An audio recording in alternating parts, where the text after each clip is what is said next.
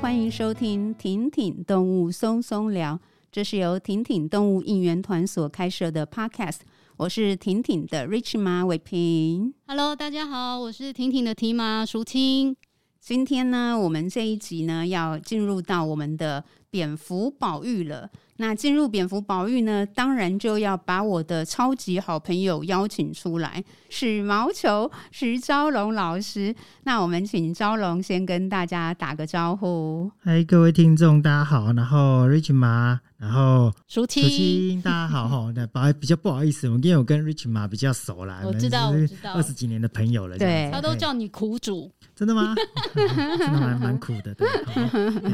对，然后呢，我们现场还有就是那个第四位啦，跟昭龙我们一起就是这二十几年的超级好朋友，就是我老公旺福吧，所以也请旺福吧跟大家打个招呼。 大家好，我是旺福吧，我是婷婷的苦力。大家好，感觉有点哀怨这样子。OK，好哦，那我们先那个就是昭龙，我们一九九八年就认识嘞，对，好久哦。有点可怕，上一个世纪的事对情。哦，我还记得我们一起去倒水嘛，那时候不是说什么两千年呐、然后对各种虫子出来，然后就会世界末日，对干嘛对还对跑对去倒对数？没错，没错，对我们这我们的那个志愿就是一起迎上世界末日。我认识你的时候是中华金豚协会，我们都是就是金豚协会的第二届志工嘛。那后来呢，就是你是从什么时候开始去进入到蝙蝠保育的这个部分？哎、这个其实说到蝙蝠保育，从我以前大学的时候就开始在做了。只是 OK，那时候还没有保育这件事情。嘿是因为那时候在做的时候就觉得就是就好玩，然后那时候做一做发现，其实我们大部分在学生物的比较多着重在陆地当中的生物，对于海洋的生物其实琢磨的不太多，嗯除非当你是念海洋系列的会有的话，那特别又是像鲸豚这一类，对你大概就只能哦鲸豚看到，那以前早期你知道吗？就是只有那种水族馆可以看到鲸豚，你很难在野外搭船，而且那时候出海不是那么容易的一件事情对，哦，所以那时候当听到金屯协会有在招募志工的时候，就想说，哎、好啊，去看看好了， ，OK，哎、就这样才去参加金屯协会。哦，OK，所以你其实本来对蝙蝠的兴趣就，呃，应该说是一直都在就是了。然后那时候跑去金豚协会，就像你刚才说的，而不是先对金豚有兴趣，后来才对蝙蝠产生兴趣。对啊，其实我对金豚是很爱， OK，就是从小到大看，不管影片、图片，都觉得金豚、海豚好可爱哦。对，可是后来由爱之后，就慢慢变得没那么的，就觉得嗯，没那么的亲密的感觉。哦 OK，哎、那那件跟他发现没有那么亲密的感觉，是因为有一次我记得在台北港，那时候还在台北港还在准备的时候，有一只鲸豚，对，然后搁浅在里面。安安吗？哎、我其实忘了哎它叫什么名字不是嘞、不是不是然后那时候安我们算第一批到，穿上救生衣，我就对跳下海里面去抱着它。那是我对第一次抱海豚，然后抱着它的时候就想说，奇怪，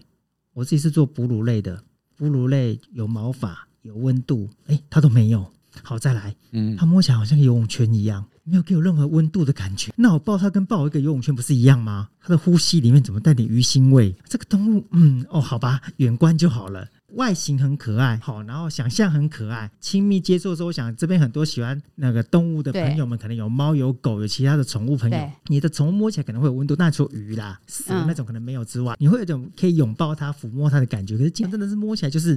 游泳圈，对，没而且是错，内胎的那 一种，边摸还边掉漆，有没有？嗯那个嗯它嗯皮屑会掉哦，完全以前的美好都呈现在想象，就还不错。实际上碰到的时候，其实发现，哎、他们并没有那么给你那么多的可爱的地方。那当然，他们为了适应海洋生存，哦，那当然有些受伤也是因为人类所造成的。那当然就是。呃，基于就是因为这是人所造成的啊，因为我们是人，就必须来帮忙把这些后事给他就是把处理好妥善做好，不要不要造成人家的一辈子的伤这样子。哦，原来是哎、这个老实说，我跟招龙我们认识二十几年，我们竟然倒没有特别聊到这个部分，就是我自己抱，其实是我超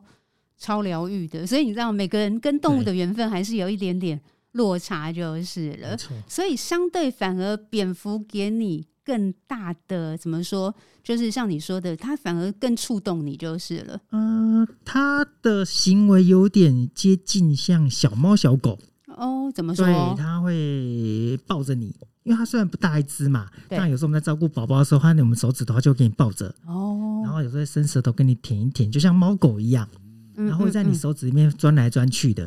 哦那 OK，你你因为有时候你喜欢动物，就是有一种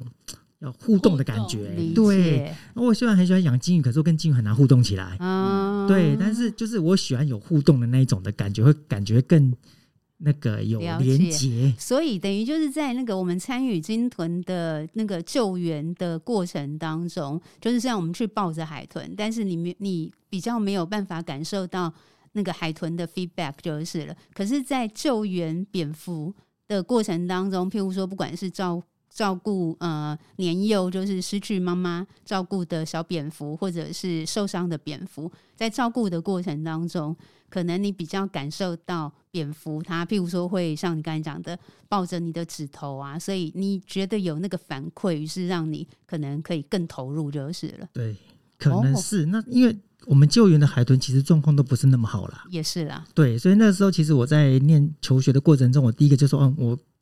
不当医生，嗯，不当兽医，因为我没办法接受哦，不健康的，因为我看了会很痛苦你，会你会很难过，我会很难过，为什么他会受伤，了他解会他会不健康这样子。 OK，、哦那当然，因为我们救援的那些蝙蝠，有时候它其实只是因为妈妈跟妈妈分离而对已，所以它还是 OK 的。对，对，所以他们等于说是相对健康一点。可是我们救援的金童，我想小平应该大家都知道，对就状况不是那么的好。那对但你会心里很难过，因为你可能看着他这样生命可能慢慢消失掉，这样子。了解。嗯，确实是我之前那个那个旺福吧，你记不记得我们有一次在遛旺福的时候，对你很厉害，眼睛很尖对，就看到一只那个中应该算是中暑吧嗯，的小蝙蝠，你是有印象吗？有有有有，然后那时候我们其实也是捡到之后，第一时间当然就是寻求蝙蝠达人的协助，然后也在招龙的，就是引导之下，只要跟着你们台北市蝙蝠保育学会的网站上面，其实就有捡到蝙蝠怎么办。然后那时候呢，我们就是跟着这样的步骤，然后把那个我们之后也会聊，就是实际我们后面会聊到捡到蝙蝠怎么办。可是那时候我印象很深，就是我们确实在捡到之后，跟着那个 direction。就一个步骤一个步骤去把它做好。然后他真的是在半夜，我记得我半夜一点去看的时候，他还在我们的院子里面挂着，嗯，还停留。对对对，然后我好像到四五点的时候再起来看的时候，他就已他已经经飞走了。飞走了。嗯，对，那确实就是你可以感受到，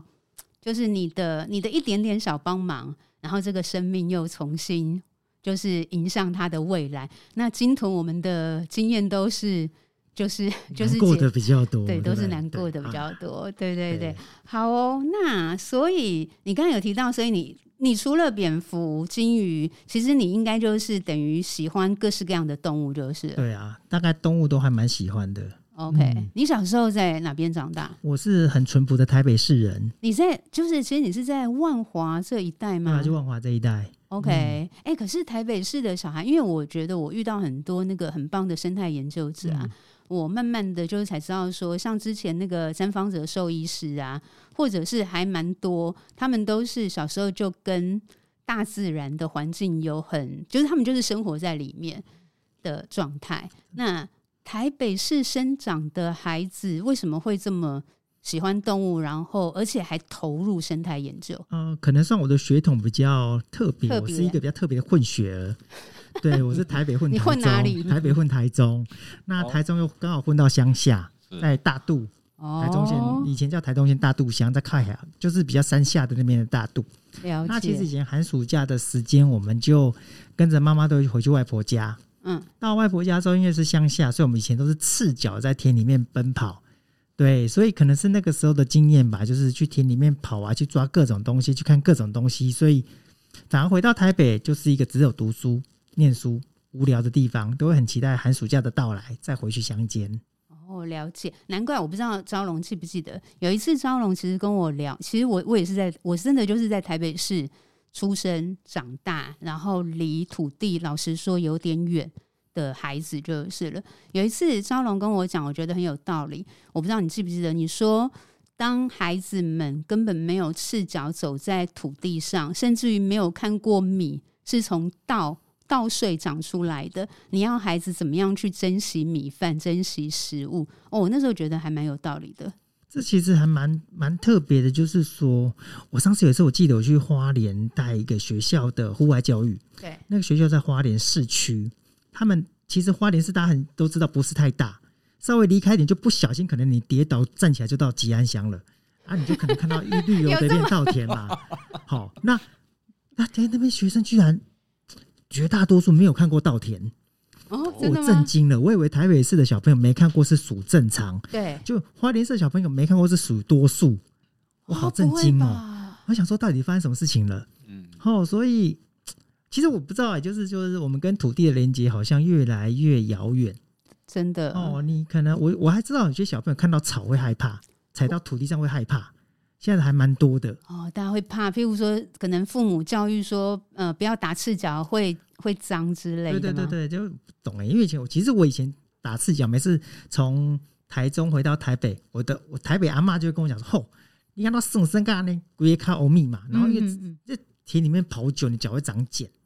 然对后就黑黑的，然后我阿妈对拿刷块布刷我的脚底板， 把它刷白一点。去角质，才去角质。对啊，可是现在的小朋友有做这样的事情，其实越来越少了。哎、嗯，甚至连田间里面的小朋友都大概可能都往都市里面跑了。其实他老家旁边有田，哎、就很麻烦的地方。所以大家就是，哎、我们有很多的野生动物对他们来讲，他们已经陌生了。对，他们可能看到就都市里面的猫啊、狗啊这样子的。嗯哎甚至有时候我骑机车在旁边哦，然后就妈妈带着小朋友看到了外来种的鸟，好、就哇那个小鸟好可爱哦，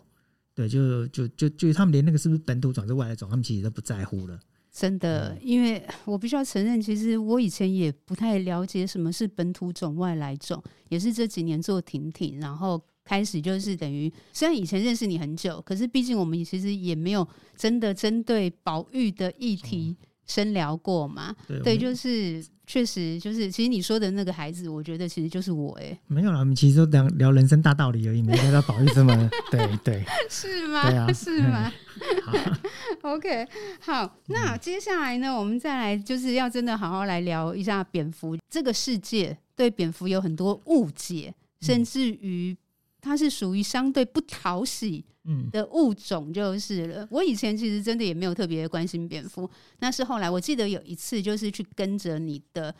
在动物园旁边，那时候总之有一个有一个区域，你那时候在那边有一场活动。然后我过去就是跟着去当当参加者，然后听完之后我才觉得说天哪，好有趣哦！蝙蝠原来这么可爱，就是这么这么好玩，就是所以也想要把就是当时你让我觉得说天哪，蝙蝠很棒，的这些神奇的特点，可不可以跟我们的听众朋友分享？好啊，那其实嗯，说真的，认识蝙蝠的人不太多。好，那其实我以前被蝙蝠吸引，是因为以前我在乡下的时候，然后那时候我傍晚都有一些就是从蝙蝠从屋檐飞出来。那当我们比较野啦，那种想去抓，有时看看什么动物想抓来看看。可是长辈都跟你讲说，哎、那个你不会好奇别在俩，你就觉得奇怪，他为什么就特别不能让我去抓那个动物，就一直很好奇。可是，在求学的过程中呢，你怎么样问老师，老师大概就跟你讲说蝙蝠啊，夜行性动物啊，顶多再给给哺乳类啊，就这样子就此打住。你那时候可能图书馆去翻书，有关这种动物书也不太多，蝙蝠也大概就描述一下带过去而已。所以从小到大，我们的课本里面对于蝙蝠的描述非常非常少，可是蝙蝠又占了哺乳类将近四分之一这么多。哦哦，这么多的一个动物，你几乎就是轻描淡写。反正我们的生物课本或什么课本，哇，非洲草原什么动物，美洲什么动物啊，我们本土动物也不太清楚，就很奇怪。我们都是诶、近的都不知道，我们最最多的动物都不知道，然后就这样子舍近一直求远，对，就一直觉得有一点困惑在这边，所以大家就好好去了解它。那了解它之后才发现，哇，当然蝙蝠会飞这件事情是大家都知道嘛对，但是会飞对哺乳类来讲就不是件很容易的事情了。对，好，就像大家都一样，好，我们我们鸟类几乎都会飞，说少数不会飞，可是哺乳类绝大多数没办法飞，有其他会飞的哺乳类吗？就除了蝙蝠之外，没有，对不没对？有。对，如果人、人没有坐飞机也没办对法，有恐龙，恐龙不算哺 乳类，哎、恐龙算是就爬行动物，恐龙那哦个灭绝对了。对对对，对，那地球上从地球生成这四十几亿年来，只有三种脊椎动物有办法成功挑战天空嘛，就嗯恐龙、嗯，嗯，鸟跟哺乳类的蝙蝠。那当然，蝙蝠跟那个蝙蝠跟鸟跟恐龙这些最大差别就是，人家有研究过，就是像人家哎生物课本在提到为什么鸟会飞啊这些的，我们可能翅膀啊脏器减少啊，对然后骨骼中空，可是，在蝙蝠身上完全没看到，哦，它就有办法去挑战天空了。嗯哦，对，因为对于飞来讲，对人类来讲是很梦幻的一件事情，对，对，不然今年度的那个电影不会卖那么好。嗯啊，嗯，坐着嗯飞机飞去冲这种事情，人类很喜欢飞。对哦，那当然从高空看世界又不一样。哦，所以蝙蝠这种会飞的事情已经很棒的。然后再来就是。透过蝙蝠，我们也开始了解，就是很多人知道啊，蝙蝠的回声定位就是我们知道的超音波。嗯，那对，对很多人来讲，超音波可能就是跟我们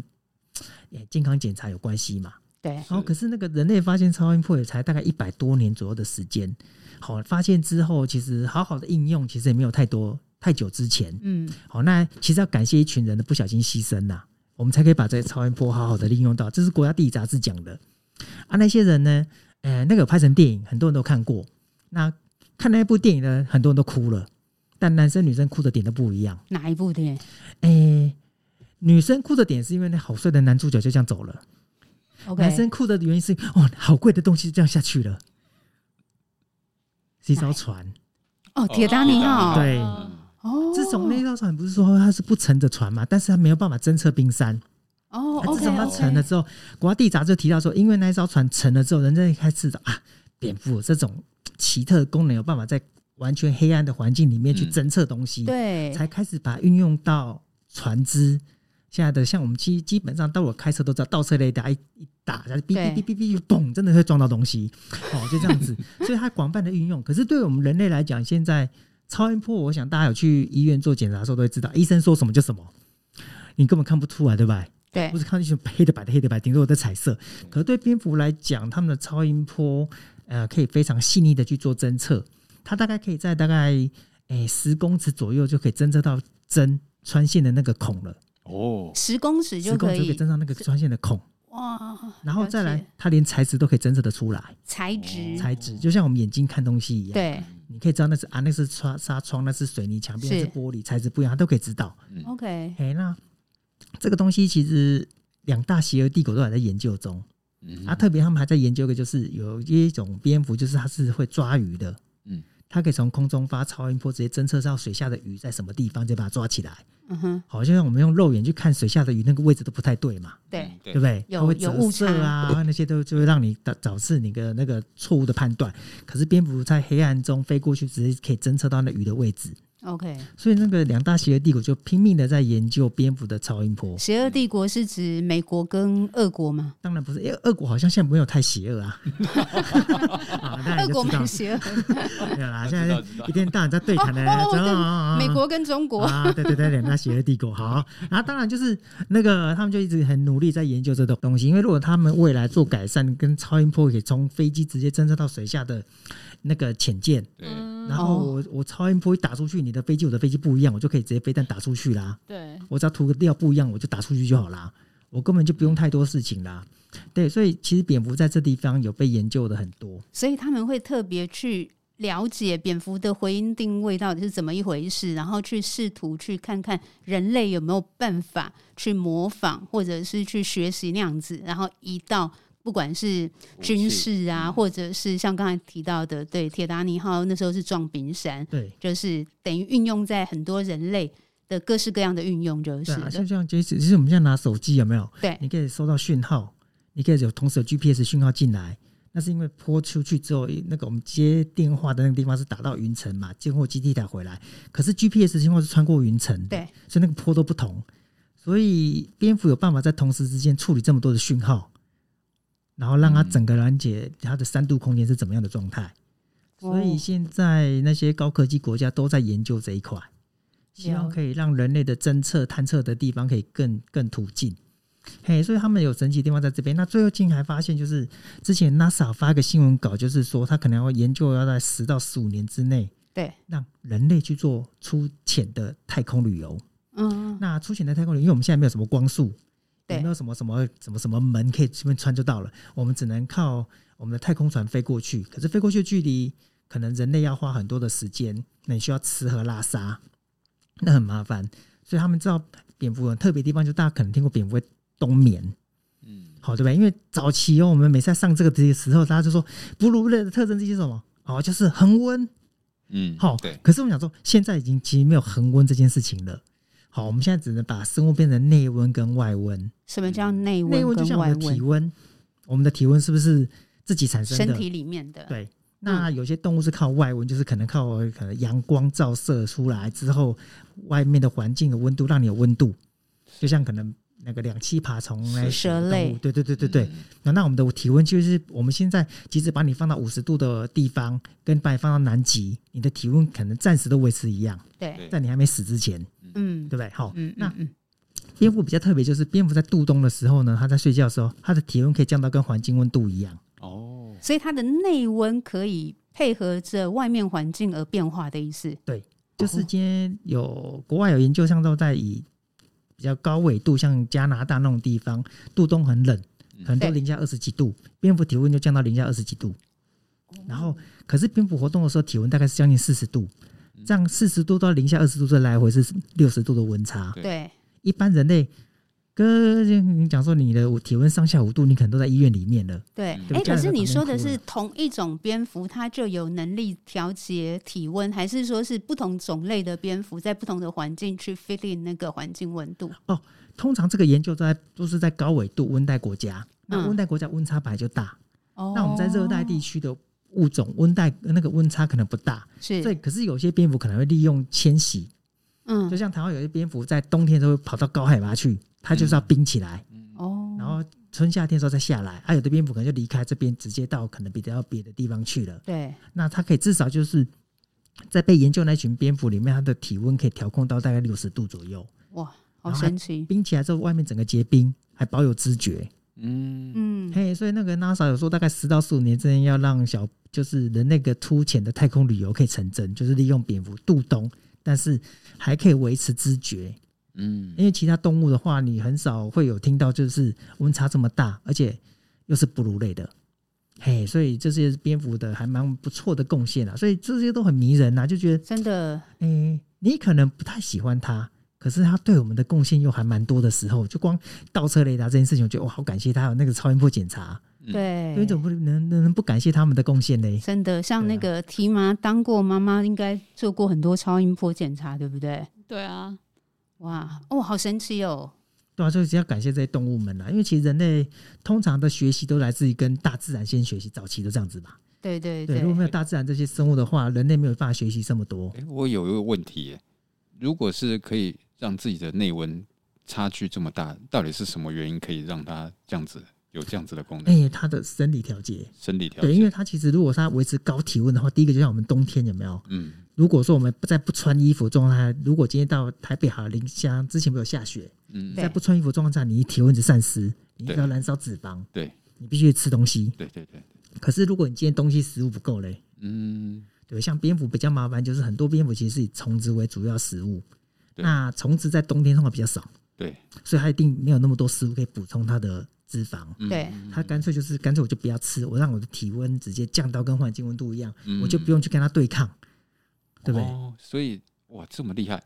它就也不是血血液的关系，也不是含氧量的关系，也不是，都不是，嗯，嘿，它就自动去调节这样子。哇，感觉比那个就是确实比鲸豚还神奇，因为刚才那个旺福爸讲那个含氧量或血液，就是因为像我们知道嗯抹香鲸可以深潜嘛，是究竟要深潜到海里的时候，它是会去调节它血嗯液的，包含它的心跳、含氧量等等的，它就不会像人类，明明是哺乳类，像我们有玩潜水的朋友应该都知道，就是会有所谓的潜水夫病，嗯，然后就觉得哎、诶很奇怪，抹香鲸就不会对。那但是这样听起来就是等于不论是鲸豚或者是蝙蝠身上，他们自己的身体内部就可以把自己调节到去适合更复杂的环境就是嗯对，没了。错，哇这，才是大自然奥妙的地方。真的很奥因为妙欸这。这这两个都是很古老的物种啊。嗯，对，对所以你说就是有时候我真的是觉得说人类都自诩为呃，不管是万物之灵也好，或者就是世界的统治者也好，我都在想说我们真的我们真的是最最聪明或最厉害的吗？还是好像不一定，对不不知 对？道哎、如果现在马上停电就知道人类厉不厉害 了。好像啊，好脆弱、哦，没有冷什么气什么完蛋了没。有功不能上网这件事情，很多人就疯了吧？真对的、不嗯对超脆弱所以要的，多观察大自然。就是你如果停电还可以去户外走走，去认识大自然的话，你还可以有一些心灵舒压。如果你这个都不行的话，你但手机没讯号、没有网络的话，我你的世界就毁灭了。嗯对耶，又对怕热又怕冷，对然后怕没手机讯号，什么都 怕现在耶，人活得好辛苦哦。有道理。嗯，，对，好哦。那哦，这神奇的点还真的很多，就是难怪会这么这么吸引你，就是了。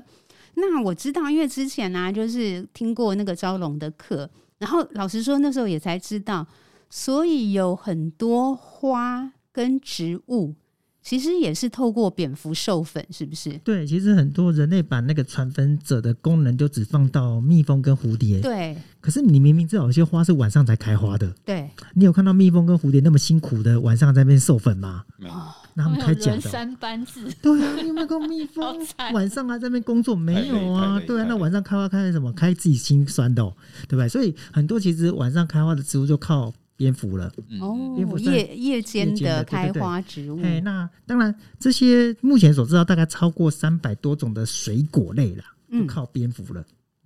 OK 那当然，如果你再说像很多人的迷思就是台湾是水果王国，啊对，那、那为什么台湾的蝙蝠几乎都吃虫子不授粉？嗯，好问题，不知那道。如果你觉得台湾是水果王国的话，哈、啊，台湾很厉害的话，你请跪下来，好好亲吻这块土地，跟蝙蝠们说对不起。因为说真的，台湾以低海拔来讲，哎、到底原生种的水果是哪一种？那都是外来的，都哦是外来的，香蕉外来的。嗯外来外的来的你大概连养出来的东西都是外来莲雾的，都是外来的，外来外来外来的，龙眼都外来的。啊，好啦，这个东西还有地名，地名，嗯，在低海拔地区，世家那我们有四家这个地名吗？ 你大家都来的，我们叫做 CK 啊。啊你哪来呆 的？好啦，它它有个地名叫做杨梅，哦，杨梅它是，OK，台湾大概可以算是低海拔原生种的水果。哦，那到我们到中高海拔，像台湾猕桃啊那种，所以可以算过，只是我们没有好好把它变成是那个在市场上贩售而已。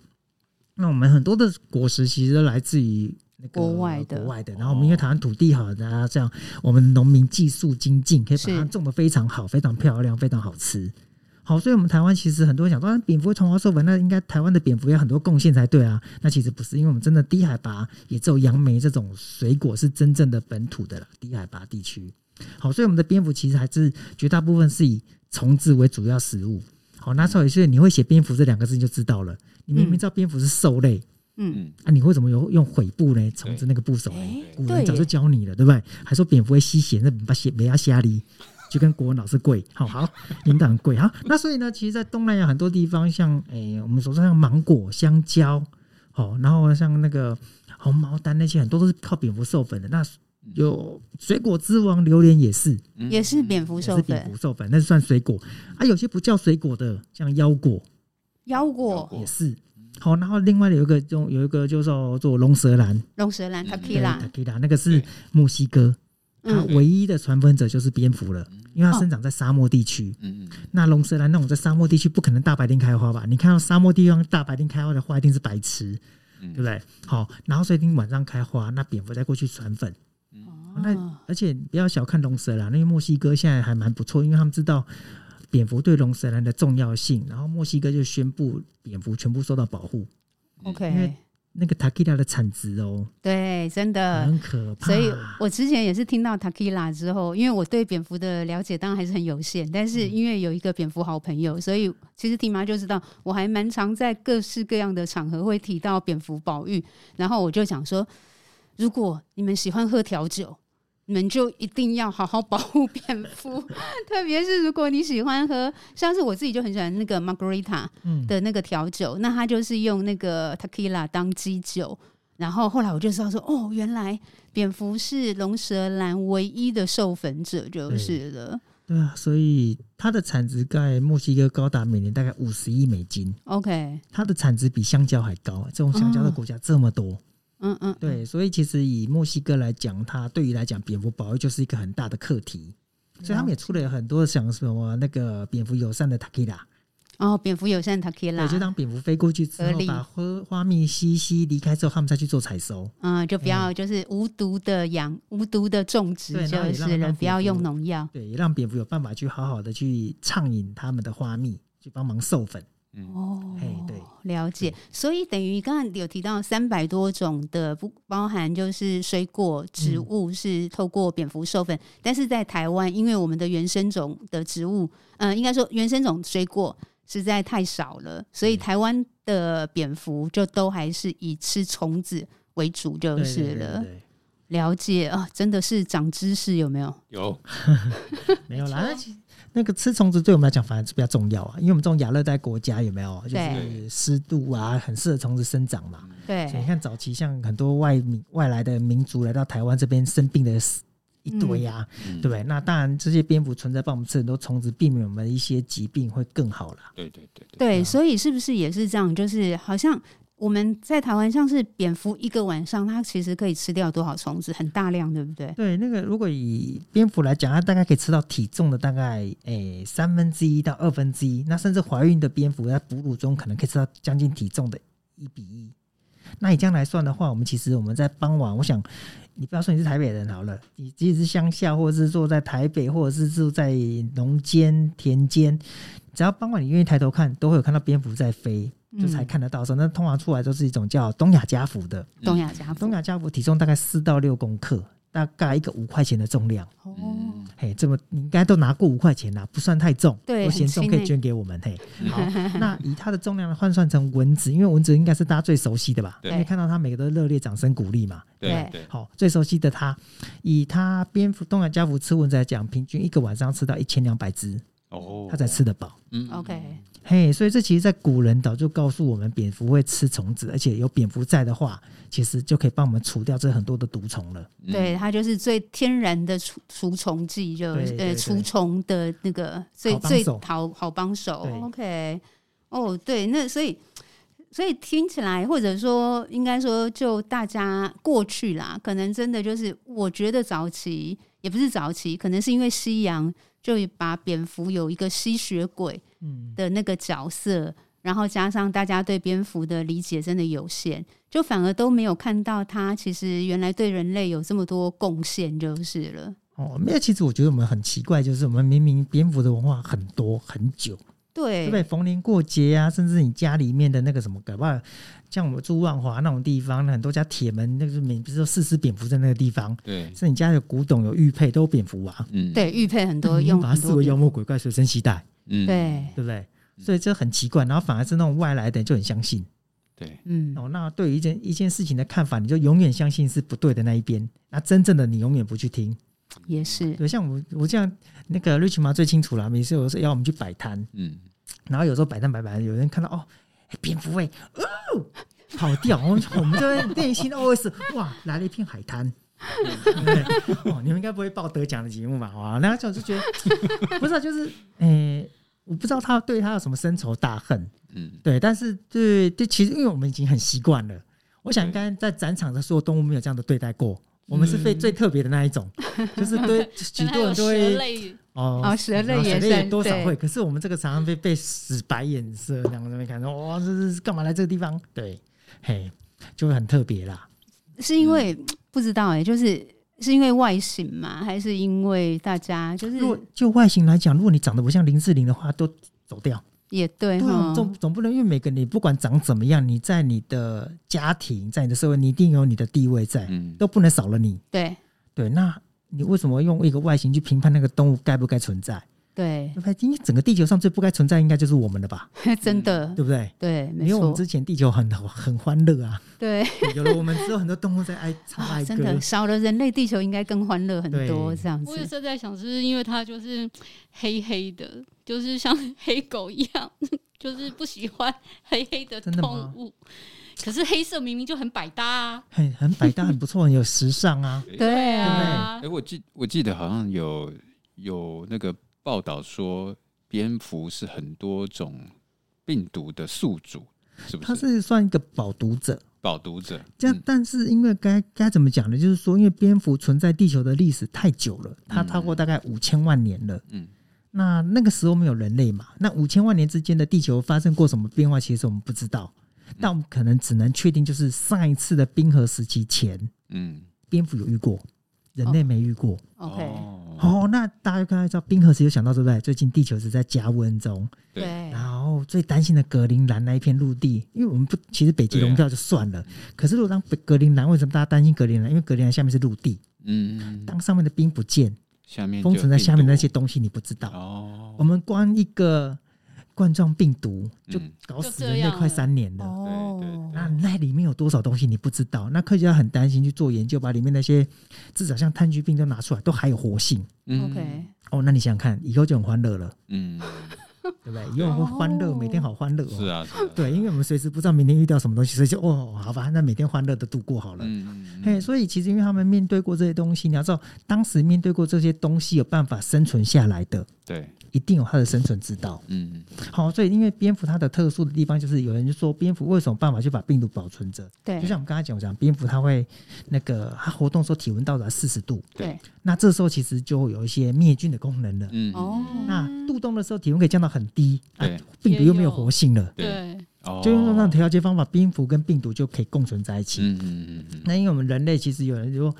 哎、呀，我不知道，因为以前我们小时候念书的时候，人的体温好像三十七度多嘛，对，嗯啊，现在超过三十七度，大家都很紧张，真因的为人的基础代谢降低了。嗯对，我们可能开始从劳动的生活变到一个只坐在那边不动的生活了，嗯嗯嗯所以我们的基础代谢代降开始降低。啊，有人说，因为我们基础代谢降低之后，我们可能会有一些比较容易生病的对情况会发生。嗯嗯对，那当然就是因为我们之后面对的挑战很多，那蝙蝠变成是人类研究的一个好对象，哦就是对对该对怎么跟病毒共去存，共存共存。啊我知道招龙就是也在为了就是让更多人认识蝙蝠，其实会试着从更生活化的方式，所以包含就是你有去，譬如说各个庙宇，不管是自己拍照然后分享在粉砖上面，或者甚至于有带一些导览，是不是？就是希望能够突破大家。大家对那个蝙蝠的负面印象，除了刚才讲到黑啊呀、我觉得可能也受那个西洋吸血鬼电影很大的那个影响，就是了。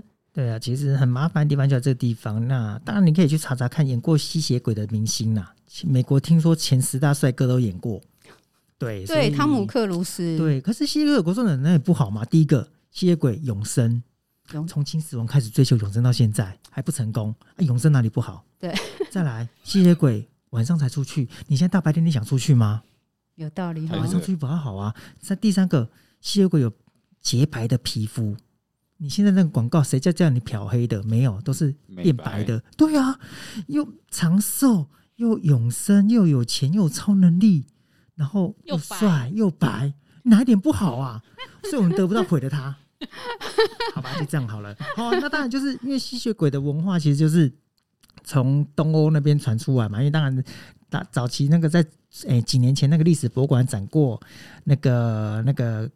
真那个不是不是那个吸血鬼的故事，那个德古拉嗯他把对他 Dracula 的文化跟东方的十八层地狱都套在一起，几乎很像。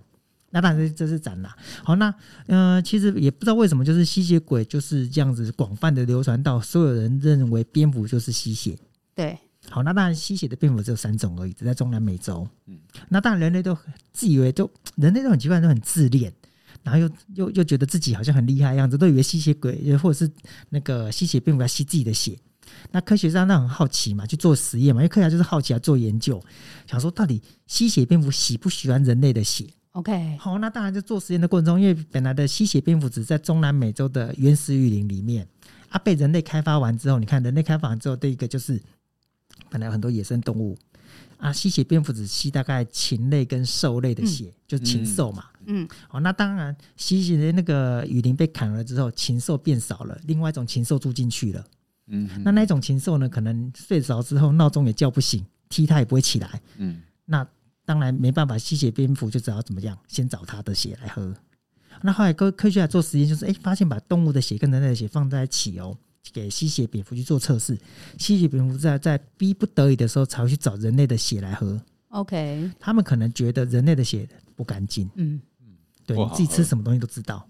真的、哎，对，所以有道理。嘿，所以没有人没有那么厉害啦，人就不会想吸你的血。你对，看而且吸血蝙蝠其实它的吸血量其实也很小吧？大概以吸血蝙蝠他们讲过，就是大概我们那个布丁汤匙，一汤匙装满水，嗯，它就饱了。就饱了。哦这么小，对，对啊，嗯你随便流血好像都比它还多。对呀、你随便扎个针，啊对啊或者去吸吸那个抽个血，对啊，所以其实就是就是有时候恐怖的事情会超越你的理智，嗯哎、嗯，就让嗯你就哇、哦、很可怕这样子。那当然会就是要回到就是文化的部分来讲，像我带朋友们去或者是小朋友们去庙宇，我觉得是因为我们的东西很可惜，就是我们的文化就这样流失掉了。我带小朋友去庙宇里面，他们跟我讲，哎、那有面包超人，哎、那个是鲁夫。啊！可是我们那个我们在以台北万华这边来讲，那个庙都超过百年了。对，一百年前有有面包超人吗？一百年前有鲁夫吗？没有，都没有哎、嗯它，就在我们生活里面。那我们的文化就这样渐渐不见了。好，然后让他们从庙宇里面去认识，哎、我们有蝙蝠的文化，然后告诉他们蝙蝠代表哪些文化的意涵，然后再跟科学去做结合。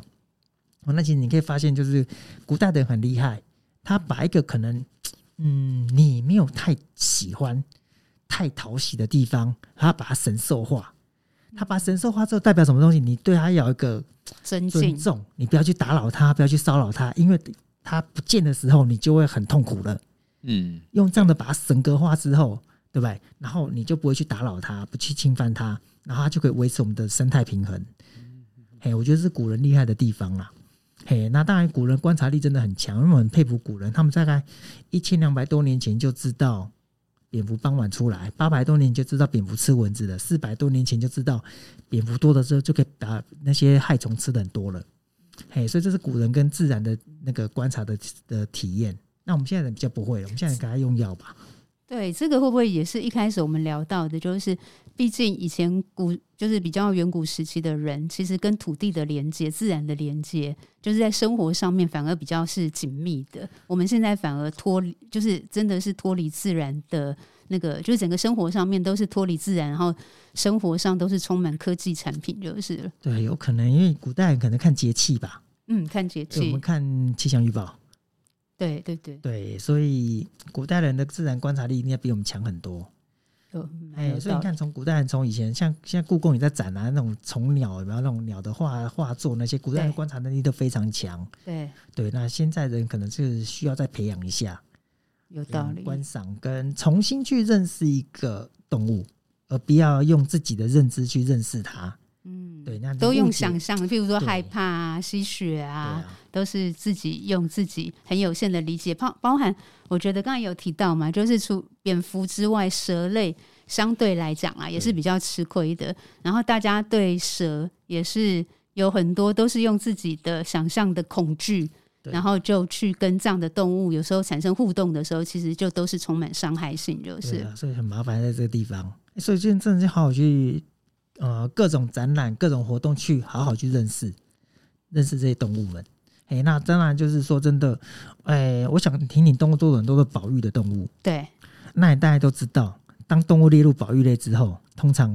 哎，对不，久了，对嗯对我们就正准备要怀讲，念了，就是其实有跟那个张龙有，就是在聊天的过程当中，有过几次就是让我觉得很深刻的印象。另外一个就是有一次你也是跟我讲说，如果动物都等到濒临绝种，或者就是至少列为保育类啦，我们才去重视它，基本上就都是在后面追。那真正的动物保育，其实要从就是当它还很普遍的时候，我们就要做很多的事情，那这样才能够让这样的动物，就是真正的保育，应该就是让动物脱离保育类才对嘛，对啊对不对？对，因为没有动物应该被保护嘛，因为我们嗯好好把他们家保护住，保护住他们家就等于保护住我们自己的家。嗯，对啊，那其实是互相互惠的。对，那当然保护好我们自己的本土的物种啊嘛，因为本土物种跟我们本土的土地、植物，甚至跟我们的文化都有很好的紧密结合。少了另少了任何一种，其实对我们跟我们的下一代都不是太好。嗯哎、就像我想说，以前我小时候奇怪，去台中，然后随便打开门就是萤火虫啊，对蜻蜓一堆啊，现在萤火虫也要富裕，对啊，现在要富裕啊，小朋友，台北的小朋友看萤火虫坐游览车，对不对？嗯，那差很多。好，那常常这种生活，其实你想想看，我们如果不把这些保留住，我我们后面的子孙们看到我们，你们都会想说，因为我们现在都会讲说前人种树，后人乘凉。我们现在留给我们小朋友留个什么？垃圾一堆，塑胶一堆，那他们要来收拾这些后果，啊，反而把他们那些可爱的动物们、植物们都弄不见了，他们只能翻图片、翻历史书来看，那是其实对他们来讲是很不公平的。没错嗯。 OK，那我们那个旺福拔货题嘛，就是有没有什么问题要问我们的毛球老师？嗯，我想问一下，那个蝙蝠它一最长最长寿命可以到多久？那个目前就是在美国那边，他们之前有有有就是抓到一个蝙蝠之后，然后把它是在手背上上了一环，然后就把它放走，然后后来有个人就抓到那一只了，已经经过三十五年了。三十五三年，十五然后欧洲那边说他们有大概四十几岁的，哦，好、所以大概寿命呢来讲呢，其实我们通常会用哺乳类来讲嗯，在陆地上的哺乳类通常体型跟寿命有关系，对是对吧？像那个大象，对像最大是大象，对，寿命大概可能几岁？七十岁，七八七十八十岁，岁、八九十岁八九，十哦嗯。然后狗跟猫大家最熟悉，嗯对对，就是十十来二十岁岁。嗯嗯，老鼠嘞小很多，嗯对不对？可能就对两三年啊呐、这样子。嗯蝙蝠更小，对，可是照它理寿应该命可以更短就对，应该是哦更短，可是可以活至少三四十年以上。嗯，那所以有人开玩笑的说，如果把蝙蝠的体型放到跟人类一样大，嗯一样大喽，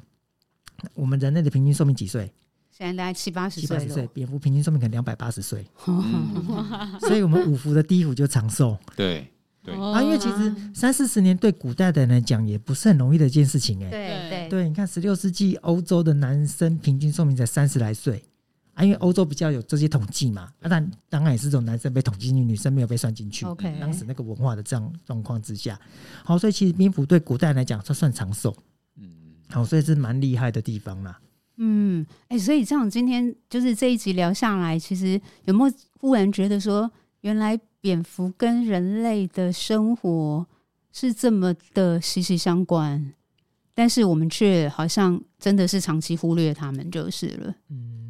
是真的有、欸，就是说我们对明星物种、保育类物种就看得很重、很重、很重、很重，对，但对于真的在我们身边对我们有贡献的，像不管是蜜蜂，嗯不，管是蝙蝠，我们好像都，诶、不小心的在伤害它们。对，像是不管是像我们种东西用的药物啊，可能让蜜蜂没有就回不了家，然后让蝙蝠可能因为药物中毒。哎、其实我们伤害了我们那些帮助真正帮助我们的动物朋友们了。对，就变成好像好像都是等到我们的伤害一直，应该说我们做很多事情一直在伤害我们以为还很多的动物，那一直到它们变少之后，我们才想要回来，